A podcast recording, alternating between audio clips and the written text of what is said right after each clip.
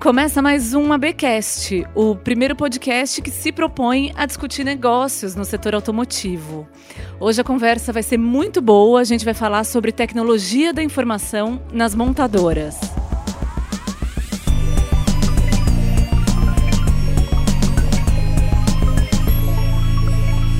O nosso convidado de hoje é o Maurício Maza. Ele é CIO da Mercedes-Benz aqui no Brasil. É, Maurício, muito bem-vindo. É muito bom te ter aqui. Ah, eu que agradeço a oportunidade. Bom dia a todos os, é, os ouvintes e leitores é, é que estão acompanhando a gente no, no podcast. É um prazer falar para vocês. Ah, muito bem. Tem muito assunto pela frente. Maurício, começando do começo, né? O que é CIO? Né? A gente tem essa mania de usar as siglas para todos os cargos. Conta exatamente qual o seu papel aqui na Mercedes, o seu desafio na companhia. O CIO, sim, é, o Chief Information Officer é, tradicionalmente das empresas, agora está passando por uma metamorfose. Né? A gente está vivendo um momento um pouquinho esquizofrênico, que muita gente tem dito que tem uma transformação para um Chief Digital Officer, tem um Chief Data Officer. Agora tem todos os tipos de, de Cs diferentes. E você é todos eles? Um, um pouco de, de cada um, eu acho. É, cada empresa, na verdade, dependendo do, do, do, nível de maturidade da indústria em que está, sente uma necessidade de ter essa figura com determinados nomes é, ou em determinadas vice-presidências, diretorias, mas o fato é que a gente trata a digitalização, a gente trata tudo que envolve informática dentro da empresa. E agora, mais recentemente, a gente está começando a se envolver também, eu acho que é a grande mudança, na digitalização e na informática fora das paredes da empresa. Como que a gente pode trabalhar com parceiros, trabalhar com clientes é, no mundo digital de uma maneira que a gente leve a experiência da digitalização, que todo mundo está acostumado a mexer com o celular, a mobilidade, todas as coisas que fazem parte do dia a dia das pessoas, também para o mundo automotivo. É, e o, o Maurício tem um, uma história peculiar no setor automotivo, não muito comum. A gente fez uma pesquisa no fim do ano passado sobre o perfil dos líderes, né, da liderança da indústria automotiva, e a gente descobriu que um, um percentual muito alto é composto por pessoas que nunca saíram do setor automotivo. Você começou no setor automotivo como estagiário aqui na Mercedes e saiu e viveu 17 anos no maravilhoso universo das consultorias na Accenture, né, Maurício? Me conta um pouco o que, que te atraiu de volta e como foi. É, o que você trouxe do universo das consultorias que você conseguiu aplicar aqui? Como tem sido esse processo de se reencaixar numa fabricante de veículos? Ah, primeiro, para mim, foi um, uma grande satisfação voltar para casa. É, em 1999, eu fui estagiário aqui na Mercedes, numa área de desenvolvimento de projetos de, de ônibus. É, sempre tive uma identificação muito forte com a empresa, mas eu queria trabalhar com tecnologia. É, era uma época, acho que muita gente vai se lembrar do boom da internet, que o, Sim, o grande saudade. barato não, não, tinha Google ainda, na verdade tinha Yahoo, Alta Vista, tinha esses, né, essas ferramentas de busca. Que procurar direto o endereço no, no browser, né? Ainda um... tinha o Netscape Navigator, então assim, era uma época uma época raiz da Sim. digitalização. É, e eu fiz uma escolha de, na verdade, ir para um, um tipo de empresa que o IT, essa parte toda de tecnologia, fosse o core business e não uma área de apoio. Então, eu tomei a decisão em 99, quando eu me formei, é, de procurar um, um, trabalho nessa área. Acabei encontrando na Accenture, fiquei 17 anos trabalhando desde programador, é, um desenhista de processo, desenhista de, de é, projetos, é, gerente de projetos, gerente de programas, gerente de conta de clientes, até ser o responsável por toda a parte de tecnologia para a indústria automotiva aqui no Brasil. Então, isso me deu uma visão muito legal ao longo de 17 anos de várias funções dentro da empresa, de várias empresas diferentes. Eu não trabalhei só em indústria automotiva, trabalhei em indústria química, trabalhei em indústria siderúrgica, com agronegócio, com uma série de coisas que são hoje também clientes da Mercedes-Benz. Então, isso me ajudou muito a entender é, onde o produto é usado, como a gente pode trabalhar com logística, o papel que a gente tem, o produto da Mercedes-Benz e os serviços tem dentro da malha logística brasileira. E eu acho que isso me capacitou, ou a combinação de conhecer processos, realidades diferentes e tecnologias diferentes, para agora, no, no finalzinho dessa década é, de 2010, 2020, é, de voltar para casa e trazer essa visão de tecnologia, de uma visão é, que expande os, os, limites da empresa é, e vai para o mundo dos clientes, que vai para o mundo é, da logística como um todo, do, do, da malha de transporte brasileira, com essa visão que a gente tem de melhor de combinação de tecnologia, das tendências de transformação, com o conhecimento de como funciona a indústria automotiva e também outros tipos de indústria que são clientes. Esse momento de transformação, de, de que acho que é dito por muitos que é um, um, momento mais transformador na indústria automotiva desde a invenção do automóvel, é, ele é um, um, um movimento eu entendo que é um, um, movimento sem volta, essa abertura de digitalização da, da indústria é um movimento sem volta, e eu escolhi participar desse movimento do lado de dentro da indústria e não do lado de fora como consultor.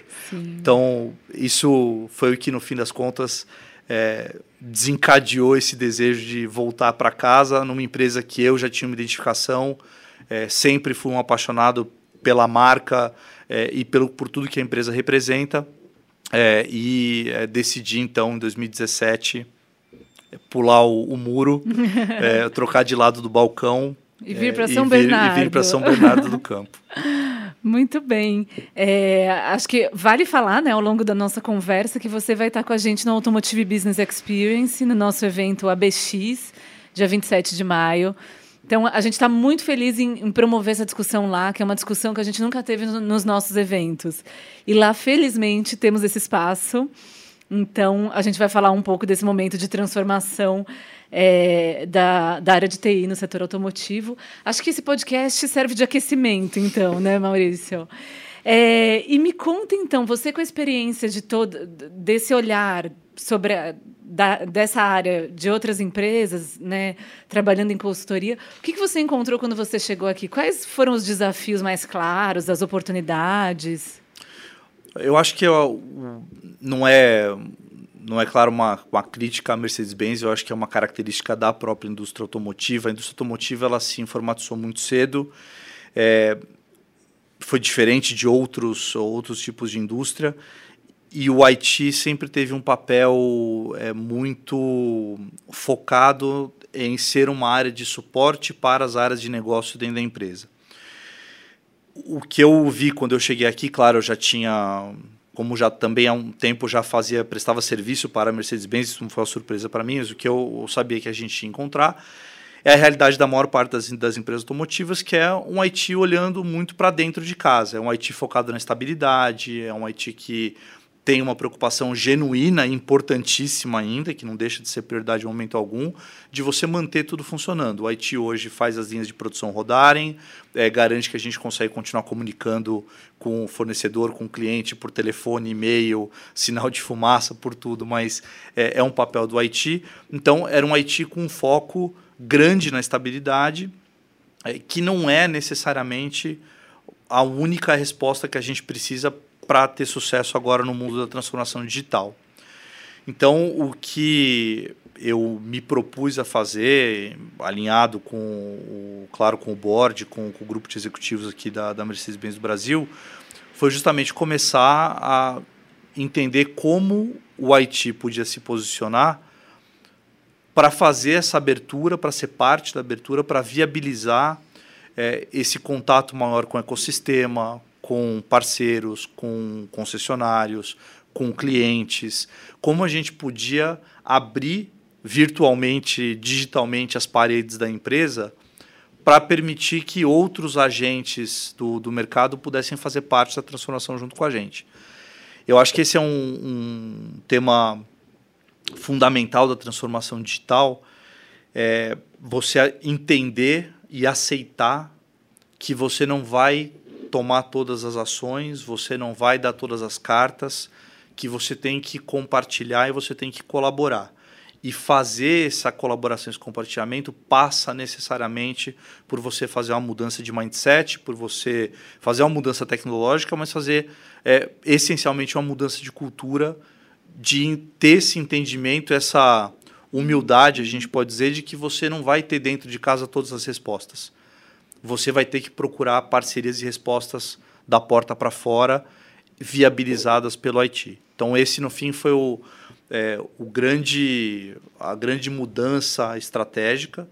É, começar a fazer esse tipo de, de atividade profissionalmente e conseguir encontrar o balanço certo entre trazer toda essa flexibilidade e colaboração e, ao mesmo tempo, continuar oferecendo estabilidade e segurança para dentro da operação.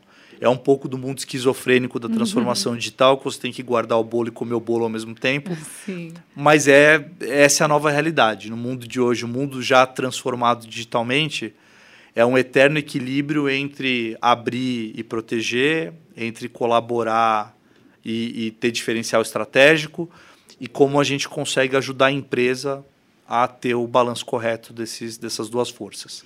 Nossa, e esse é um, é um desafio imenso para a indústria que está que é tão acostumada a defender segredos, né? a trabalhar escondida, sozinha. É, quais resultados você teve até aqui, Maurício, nesses dois anos? Fala um pouco de como tem sido esse trabalho na prática e o que já existe de palpável aqui na Mercedes. Para o mundo, vamos falar assim, para o mundo dentro das nossas paredes, né? Quando a gente pensa na nossa operação nos nossos colaboradores, é, o que a gente tentou fazer ao longo desses últimos dois anos, que eu acho que é, teve um resultado, é, espero que todos achem bastante legal.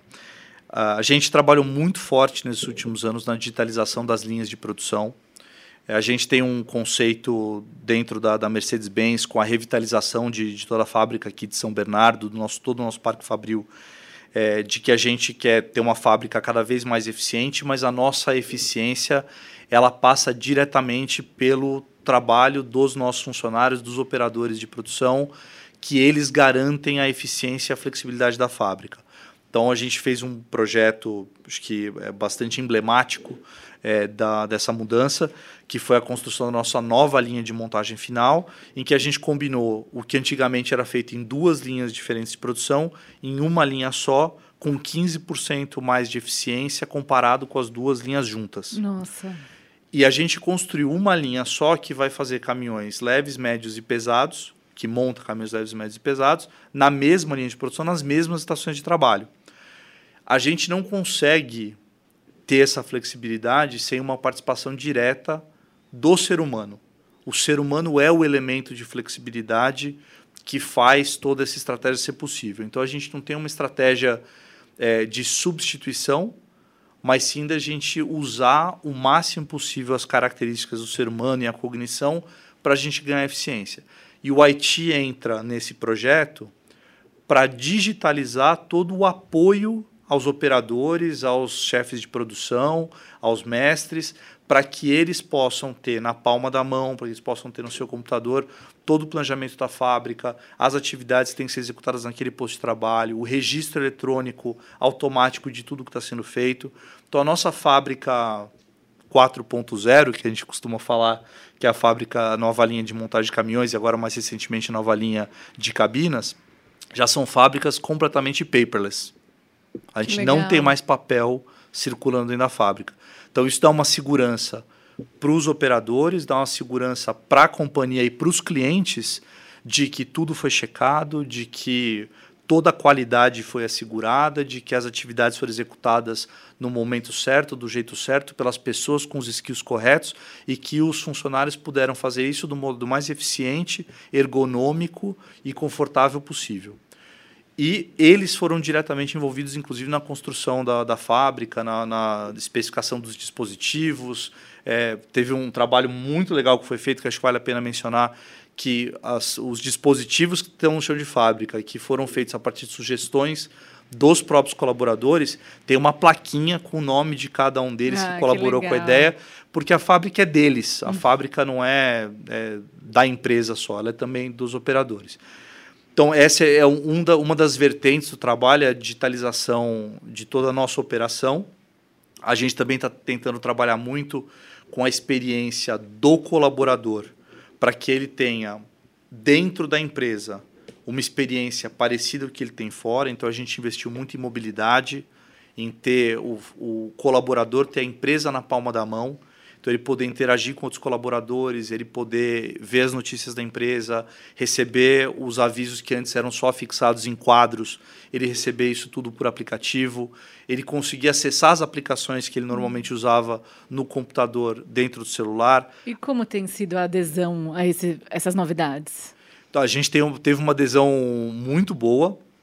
É, a gente fez, assim, claro, várias campanhas para é, incentivar o pessoal a participar. É, a gente tem uma participação efetivamente cada vez maior do, dos funcionários e a gente está cada vez oferecendo mais serviços. É uma plataforma, na verdade, toda essa ideia de, de mobilidade e de serviços aos, usuários, aos colaboradores, ela é um, um trabalho vivo que a gente vai complementando com mais funcionalidades nos aplicativos, com parcerias com startups como a Big Green, que a gente tem aqui, que é uma fazenda virtual, é, a fazenda, desculpa, vertical, não virtual, uma fazenda vertical dentro da, da fábrica, a primeira é, do hemisfério sul ou do, do mundo que a gente tem uma, uma fazenda vertical dentro que de legal. uma fábrica. É, a gente tem aplicativos de carona compartilhada que a gente está trazendo para dentro dessas plataformas para facilitar a vida do colaborador. Então a gente está criando essa experiência para o colaborador do lado de dentro da fábrica. Então a gente tem feito muito é, esse papel de aproximar e criar as condições para que os funcionários possam colaborar entre si e ter essa experiência, aumentar o engajamento é, e a satisfação no final do, dos funcionários que a gente tem, que são o nosso maior ativo no, no final do dia. Quando a gente olha da porta para fora, aí a gente vê já um mundo é, muito mais ligado ao veículo conectado, à troca de informações com as concessionárias, que o IT está cada vez mais envolvido na construção de serviços digitais é, e funcionalidades que a gente pode oferecer para os nossos clientes, sejam eles as concessionárias, as transportadoras, os embarcadores, a partir do caminhão.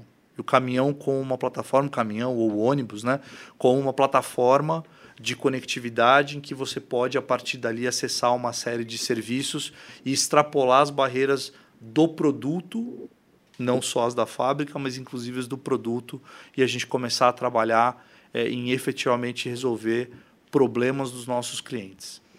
E já tem é, novidades para o produto, pensando no caminhão ou no ônibus, que surgiram desse trabalho? Nós vamos ver várias dessas novidades em outubro na, na Fenatran. Que legal. Na Feira Nacional de, de Transportes, né, na, que acontece cada dois anos. É, tem várias surpresas, eu acho, várias coisas interessantes para o pessoal. É, então, já queria deixar o convite para todo mundo visitar a Sim. Fenatran e ver essas novidades. Poxa, é, visitaremos, com certeza. Estou mais do que convidados.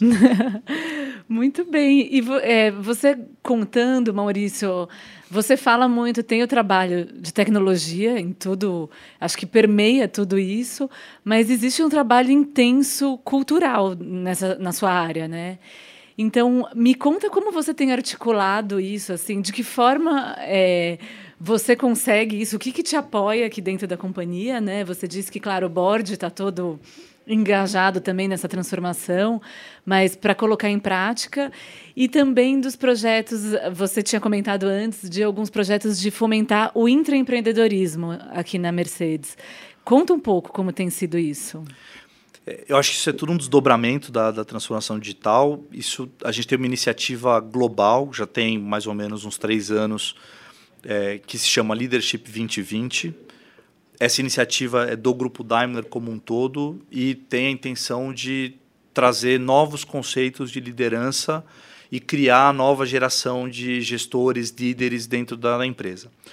E alguns pilares dessa transformação é, trazem várias novidades em termos de cultura, que são as hierarquias mais fluidas. A gente tem um tipo de trabalho é, em que você privilegia o conhecimento técnico e é o conhecimento do grupo em vez do, do das hierarquias formais, é, em que você estimula os funcionários a participarem ativamente da, das discussões. E isso está muito ligado, acho que ao, ao, grande fato da transformação digital e da velocidade do mundo de hoje, que é o, fato de que ninguém mais tem a resposta certa e a direção exata para se seguir para os próximos 15 anos. A gente viveu muitos anos é, num paradigma socio-organizacional é, muito hierárquico. E era a forma que as empresas tinham de se organizar é, e com a parte da toda essa a, os conceitos da transformação digital, de a gente trabalhar em modo ágil, de você falar de trabalhar com ferramentas como design thinking é, e outras ferramentas que a gente tem hoje nesse mundo todo da, da digitalização, isso abriu a, as portas para, na verdade, você ter uma cultura de decisão mais participativa.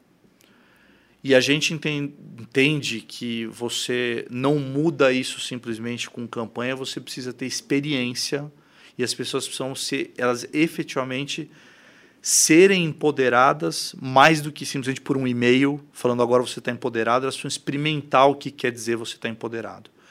Então a gente, o ano passado, fez um programa com o apoio do board, em parceria com outros grupos de incubação da própria Daimler na Alemanha, é, em outros países, em que a gente criou, a partir das nossas metas corporativas, desafios para que os funcionários pudessem se organizar em grupos e eles pudessem trazer ideias deles e apresentar suas próprias ideias como se fossem startups, para que a gente pudesse ter uma, uma criação de ideias de tomar de decisão é, bottom-up e não top-down, como normalmente a gente fazia.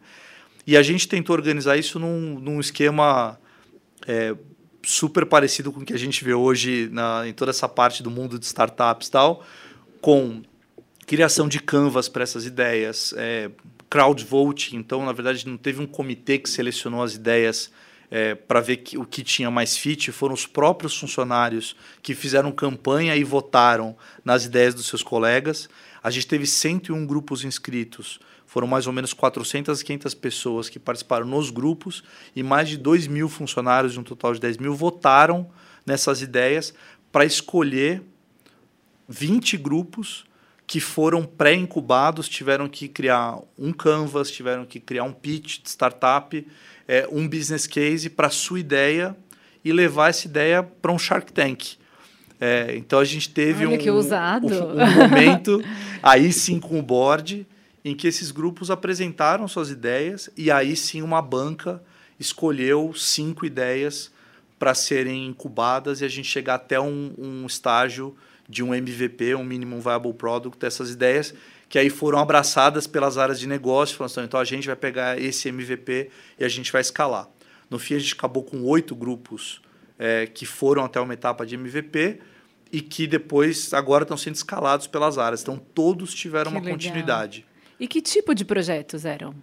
A gente teve dentro desse, desse nosso, dessa nossa iniciativa, a gente teve projetos de todos os tipos. A gente teve projetos que eram mais ligados ao back-office, melhoria de eficiência no back-office, por exemplo, é, uma melhoria no processo de reporte de despesas de viagem, com digitalização de documentos e um controle melhor.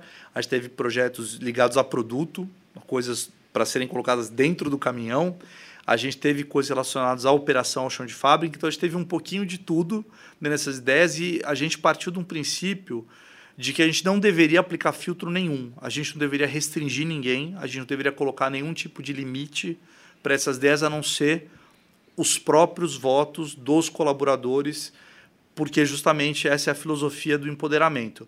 Não é eu pego uma ideia do pessoal do, do chão de fábrica, mas eu vou lá como um gestor, como um líder, e eu decido o que segue e o que não segue. Então a gente só vai viver o empoderamento, a gente vai ter essa experiência de verdade, de começar a mudar a cultura, se as pessoas começarem a entender que elas têm o poder. Elas têm o poder de escolher o que segue, como vai ser feito, e a responsabilidade que vem com isso de justificar para os seus colegas por que, que aquilo faz sentido, por que, que aquilo tem que ser feito, quanto precisa de orçamento, de esforço para fazer e que resultado isso vai trazer para a empresa. Então a gente conseguiu com esse mecanismo, foi uma coisa que a gente aprendeu também, na verdade, tinha uma receita pronta, a gente é, conseguiu um resultado excelente, mas foi uma, uma etapa inteira de aprendizado. A gente conseguiu realmente colocar esse espírito de empreendedorismo nas pessoas e falar: você pode fazer isso, você pode pegar a sua ideia e levar a sua ideia até o final. Não é você entregar simplesmente a sua ideia para que alguém faça, é você que tem que ir lá e fazer. Que legal, Essa, esse senso de responsabilidade, né? Também. E a gente teve até algumas experiências muito interessantes é, de grupos que em algum momento falaram assim, poxa, eu, como acontece com quase toda startup, né? A gente também falou isso muito para o pessoal. Falou, cara, eu acho que a minha ideia não era tão boa assim, eu vou desistir. Esse reconhecimento, né? É, mas a gente falou, cara, primeiro, desistir faz parte saber o momento de existir faz parte. Mas mesmo que você entenda que a sua ideia não faz sentido e que você acha que você tem que abandonar essa ideia, primeiro, você tentou pivotar? Você tentou olhar se ela, na verdade, você começou de um jeito e ela não pode acabar de outro? Como a gente tem tantos casos aí fora da, das startups que pivotaram. Foi depois. Não foi um comitê que foi lá e votou em você e te escolheu. Foram seus colegas. Então você deve, no mínimo, a eles uma satisfação. Então vá ao dia do pitch day, faça seu pitch e explique por que, que você acha que não deu certo. Porque você deve uma satisfação a quem votou em você. Que legal. Então, isso que a gente falou de criar uma responsabilidade, não só uma oportunidade. Você tem a oportunidade de criar ideia, mas a partir do momento que você criou, você é responsável por ela. E você tem que levá-la até o final. Então, isso foi um, um, um, evento que a gente entendeu que foi uma coisa super legal, foi super emblemática dessa mudança cultural é, não, mesmo a gente tendo organizado isso como é, equipe de TI, é, o, pelos casos que a gente teve, as ideias que a gente teve, os grupos que se formaram, realmente a gente teve ideias de todos os tipos.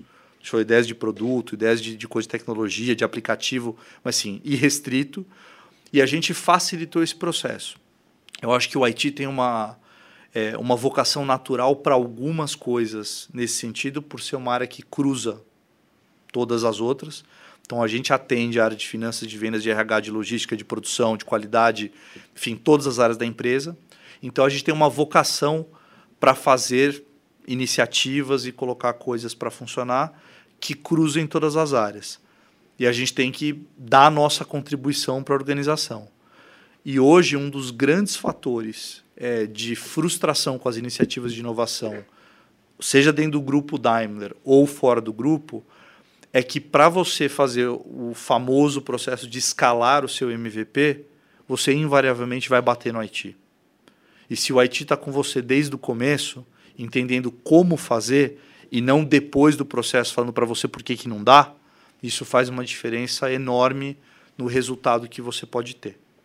Então foi em cima desses grandes princípios dessa filosofia que a gente embarcou nessa jornada e hoje a gente ajuda a fomentar essa cultura do empreendedorismo, todas as conexões de ecossistema com startup, com esses novos players do, do mercado. A gente tem ajudado a fazer intermediação também dentro da, da Mercedes e trabalhando no que sempre foi o nosso mundo de manter estabilidade e criar flexibilidade dentro do, do chão de fábrica e dentro da, da empresa como um todo. Então, no fim, essa é a nova cara do Haiti é um novo papel que a gente entende que o IT tem que ter ou aqui ou em qualquer empresa como um viabilizador da transformação digital. Nossa, mas são muitos papéis, né? Não é um só. É uma atuação muito, muito diversa. É, e até para complementar, você estava comentando essa questão da hierarquia. E é uma coisa bem curiosa para a gente. A gente sempre cita esse estudo que a gente fez ano passado sobre chama liderança do setor automotivo. Ele está disponível no nosso site para download. E uma das informações que a gente obteve, perguntando, a gente falou com 600 líderes e 87% deles apontaram o modelo hierárquico como um modelo imperfeito para as organizações. E foi um choque enorme para a gente pensar que se o líder não está feliz com a hierarquia, imagina quem está no resto dessa cadeia. Né? Então, acho que é realmente uma discussão muito pertinente para a indústria automotiva, né? Pensar em, em outros modelos ou modelos hierárquicos mais flexíveis. É, Maurício, e olhando para tudo isso que você tem trabalhado, eu gostaria que você fizesse um ensaio assim um pouco de vislumbrar o futuro, de olhar para frente e falar o, em como você acredita que deve ser uma, uma fabricante de veículos no futuro, pensando nesse processo todo de transformação digital, onde você quer chegar, como deve ser a companhia daqui a alguns anos e como deve ser até o produto, né, transformado depois de tudo isso. É, eu acho que essa é a pergunta do, do bilhão da Sim, indústria automotiva. Com certeza. É, a gente vê hoje empresas que estão pensando, mas não tomaram ações, outras empresas que já tomaram ações e já se posicionaram. Exemplo disso, a nossa a antiga vizinha aqui em São Bernardo, a Ford, que globalmente falou: olha, a gente entende que não faz mais sentido fazer veículos, a gente não quer mais fazer ativo, a gente quer trabalhar é, basicamente apenas com mobilidade. Eu não sei se a gente, se a, a verdade está num extremo ou se ela está provavelmente em algum lugar no meio do caminho. É, o fato é que as fronteiras entre os tipos de negócio elas estão cada vez mais frágeis e cada vez mais é, obscuras. Então a gente tem os gigantes de tecnologia entrando no, nos mercados de, de, ativo, de veículo, é, os fabricantes de veículo entrando no mercado de mobilidade é, e, e, essa confusão toda que a gente tem. Então o futuro com certeza ele é, é fluido. Você dificilmente vai conseguir é, achar um certo ponto em que você faz um produto ou um serviço e que você consegue um grande diferencial fazendo um produto. O que você precisa pensar é no seu cliente. O que é a solução, a combinação de produtos e serviços que resolve o problema dele. É, essa não é a realidade da maior parte das empresas, a maior parte das pessoas é formada em pensando em produtos. É, o futuro, com certeza, ele é totalmente focado no cliente. É, a gente vai com certeza falar de conectividade, de autonomia veicular, de eletrificação, de compartilhamento. Então, o futuro com certeza tem tudo isso. O futuro vai ter essas, uh, essas confusões de responsabilidades e de, de escopos de alcance de cada cara, mas o foco com certeza é no cliente. O futuro vai ser resolver os problemas dos nossos clientes, onde quer que eles estejam, quem quer que eles sejam com novas ferramentas, provavelmente. E para a gente encerrar, Maurício, última pergunta, falando sobre transformação digital, né? A gente conversou sobre isso na última meia hora. É, eu tive o prazer de ir no começo de abril agora para Hannover Messe, que é a principal feira de tecnologia industrial né, do mundo lá na Alemanha, em Hannover. E é muito curioso ver um movimento claro de todas as organizações que trabalham com tecnologia industrial de é, reforçar um discurso de que a transformação digital não é a, a fábrica eficiente, não é só enxugar e ganhar eficiência, é também criar novas receitas, novos modelos de negócio. Então, me conta em qual nível é, essa preocupação está aqui na Mercedes. E é, eu entendo que você tenha surpresas para a Fenatran, mas se vocês já acharam algum, algumas novas receitas aí no meio. Olha, eu acho que realmente isso é um fato. Acho que todo mundo. Existe a grande tendência de. As três grandes tendências hoje no, no todo mundo de negócio são a servitização, plataformização e a desintermediação. Todo mundo quer se tornar serviço, todo mundo quer se tornar plataforma e todo mundo quer desintermediar as cadeias é, para você trazer eficiência e capturar ou receita ou capturar é, margem, capturar resultado dentro de uma cadeia. É, acho que todo mundo pensa nisso, faz parte hoje de todo o pensamento da, das startups, do, das lean startups, né? de você procurar qual é o ponto da cadeia que você precisa causar é, a disrupção. A gente tem trabalhado isso com muita calma. É, a gente entende que você tem ramos de atuação em que você pode ser mais ousado é, com, com certas transformações e você tem ramos em que você precisa dar passos claro, na direção correta, mas com segurança, porque você tem um produto que transporta pessoas, você tem um produto que transporta carga, que anda na rodovia 100 km por hora e que você não pode, em prol da tecnologia e da disrupção, abrir mão da segurança e da qualidade. Então a gente tem assim olhado como é, empresa várias oportunidades, a gente monitora constantemente o mercado, a gente monitora as tendências, é, a gente tem feito, eu acho, um trabalho, isso eu acredito realmente é, do ponto de vista pessoal, de que a gente tem que abrir os horizontes e a gente tem que olhar as cadeias é, de logística, de transporte de pessoas de carga como um todo, para entender o que nossos clientes precisam num âmbito muito maior, amplo é, do que a gente é, trabalha hoje. Se eu pensar em um operador de transporte é, na concessionária, porque a gente precisa que a cadeia inteira fique mais eficiente. Então, eu acredito muito que a gente tem que ir por esse caminho, mas a gente tem que ir para esse caminho com é, discernimento e com tranquilidade, porque a gente tem um produto que efetivamente tem que continuar sendo seguro. Então, é, espero ter respondido a pergunta. Sim. Eu acredito que esse é o, o, caminho do futuro. É focado no cliente, é focado na solução de uma maneira geral, mas ele tem que ser buscado com o, o misto de calma e ansiedade porque você não pode demorar muito para ter uma resposta, mas também você tem que ter cuidado é, com a, a vida das pessoas, a qualidade, a segurança de todo mundo que está envolvido no processo. Então, muito bem. Nós ficamos por aqui, já falamos bastante. É difícil condensar em meia hora tudo que a gente tem para conversar, mas a gente continua no ABX dia 27 de maio, né, Maurício? Podem contar comigo, estarei lá. Então tá. É, Para os nossos queridos e queridas ouvintes, é, muito obrigada pela audiência. A gente sempre recomenda que vocês sigam a gente no agregador de podcasts favorito, assim vocês ficam sabendo sempre que tiver programa novo no ar. E claro, mandem comentários, dúvidas, críticas. O meu e-mail é giovana com dois N's, arroba portalab.com.br. Eu espero que a gente continue essa conversa também por e-mail pelos nossos outros canais. Muito obrigada pela presença, Maurício. Obrigado, Giovana. Obrigado a todos os ouvintes e leitores. É um prazer estar com vocês. Eu sou Giovana Riato, quem edita e produz esse podcast é o Marcos Ambroselli e a trilha sonora é do Guilherme Schildberg. Até mais!